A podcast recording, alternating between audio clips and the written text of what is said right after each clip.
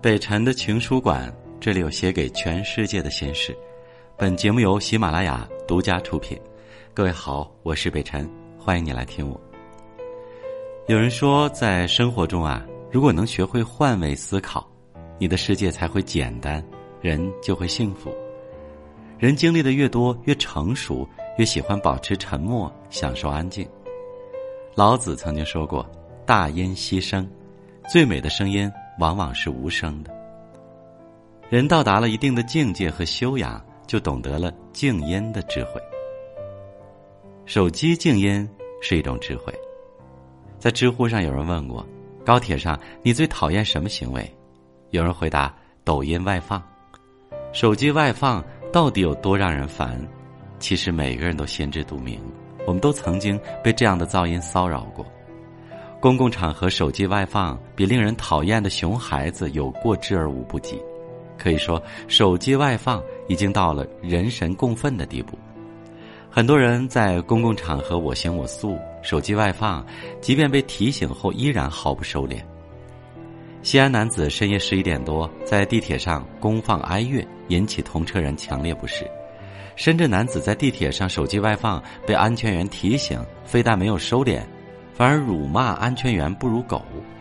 一女子在动车上手机外放，声音很大，一旁的妈妈生怕吵醒熟睡的孩子，提醒女子声音小点反遭女子厉声辱骂：“我就是厚脸皮，我就气死你。”演员叶璇之前也遇到过这样的情况，他在深夜乘坐高铁时，一位大爷视频外放，他劝解，结果被反骂神经病。相信很多人都有这样的经历。辛苦的工作一天，想要在回家的地铁上安静的待会儿，但总是有各种聒噪的声音回荡在车厢里，吵得根本难以休息。一个人需要安静的时候，再美好的声音都是噪音。前段时间，上海地铁规定，从十二月开始禁止乘客手机外放。过去面对新的规定，网友们总是充满了揶揄和暗讽。但没想到这次却是出奇的一致，很是赞同，可见不少人深受其害。白岩松评价这种现象说：“手机外放声音形成了一种声音污染，周围人像吸二手烟，被电子设备的外声音干扰。你有多讨厌吸二手烟，手机外放就多令人讨厌。”前两天有人分享了这样一段话，让人忍俊不禁：小学生阅读指南。公共场所是人们共处的地方，在公共场所保持安静是自觉维护公共秩序的表现，能够给自己和他人带来便利。小学生都知道，在公共场合需要保持安静，不能喧哗。没想到我们成年人却不懂。手机静音看似是稀松平常的一件事儿，但背后却藏着一个人的修养和觉悟。一个不顾及旁人感受的人，是缺乏同理心的。这样的人素质往往都不高，在公共场合保持手机静音是成年人应有的自觉。嘴巴静音是一种格局，《道德经》中说：“静为躁君，重为轻根，轻则失根，躁则失君。”一个人懂得适时的保持沉默，不急躁，不聒噪，是一种成熟，是一种大的格局。曾国藩在岳麓书院读书时，一位同窗好友脾气暴躁，时常针对他。一次，他在窗前读书，这位书友找茬说：“你能不能去别处看书，挡着我的光线了？”曾国藩没有言语，默默起身换了一个地方继续读书。到了晚上，他读书的时候，书友见了心生不悦：“半夜打扰别人休息，你安的什么心呢？”曾国藩听了，依旧沉默不语，低声默读。后来。曾国藩考中了，这位书友却落榜了，然后发牢骚说：“是你把我的好风水都占了，害得我没考中。”曾国藩听完之后，依然三缄其口，默不作声。格局越大的人越安静。一个人总是气急败坏，处处抱怨，事事计较，最后只会耽误了自己的前程。做人太喧哗，注定成不了气候。凡是能够说的，都能够说清楚。凡是不能谈的，就应该保持沉默。说是一种表达，不说是一种态度。有时候，沉默也是一种力量。越是有本事的人，就越不爱生长，越是喜欢沉默。庄子曰：“狗不以善吠为良，人不以善言为贤。”沉默不是远泪，是看淡了，懂得以静制动，退一步海阔天空。人生路上，想要走得很远，就要保持安静，安静的丰盈自己。人生静音是一种智慧。知乎上有个提问：有什么简洁的人生道理让你受用一生？高赞回答却只有简单的六个字：不言喜，不语悲。人生经历越多，越会明白。喜忧终究是自己的事儿，与旁人无关。炫耀喜欢或是抱怨凄苦，只会落得让人烦的地步，并没有任何意义。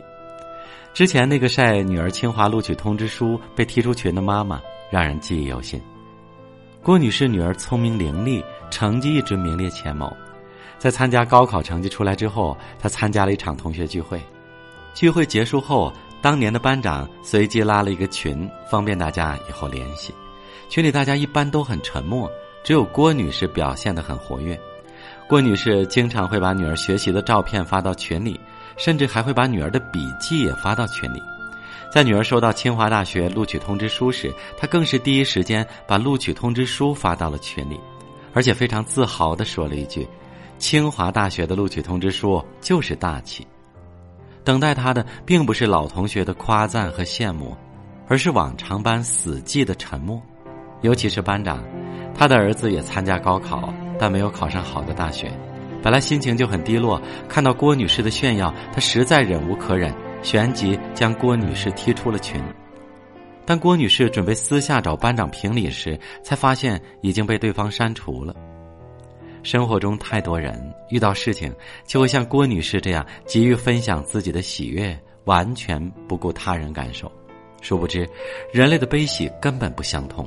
这世界上根本就没有感同身受，你的喜悦或许对别人来说正是疼痛，你的成功或许对别人来说正是地狱。每个人都有各自要走的路，境遇不同，悲喜自然不同。雪莱也说：“浅水是喧哗的，深水是沉默的，悲喜不语是低调沉敛，更是一种难得的智慧。越是智慧的人，越是把人生调成静音模式。”把所有的欢喜和苦难变成向上生长的养料。遭受苦难时，停止抱怨，默默寻找光亮，就是一份坚韧；收获喜悦时，停止张扬，静静守护幸福，就是一种低调。一书说：“做人凡事要静，静静的来，静静的去，静静的努力，静静的收获，切忌喧哗。”往后余生，希望我们都能在喧嚣的尘世里保持一份安静，把人生调到静音模式。手机静音，心里装着别人，时刻懂得在意他人的感受；嘴巴静音，不争不辩，虚怀若谷，在不动声色中修炼自己。人生静音，不言喜，不语悲，在沉默中慢慢变得强大。人生保持静音模式，或许能更发现自己生活中别样的风景，遇见更好的自己。好了，今晚的情书馆就到这里，感谢你的收听，我是北辰，祝你晚安，明晚见。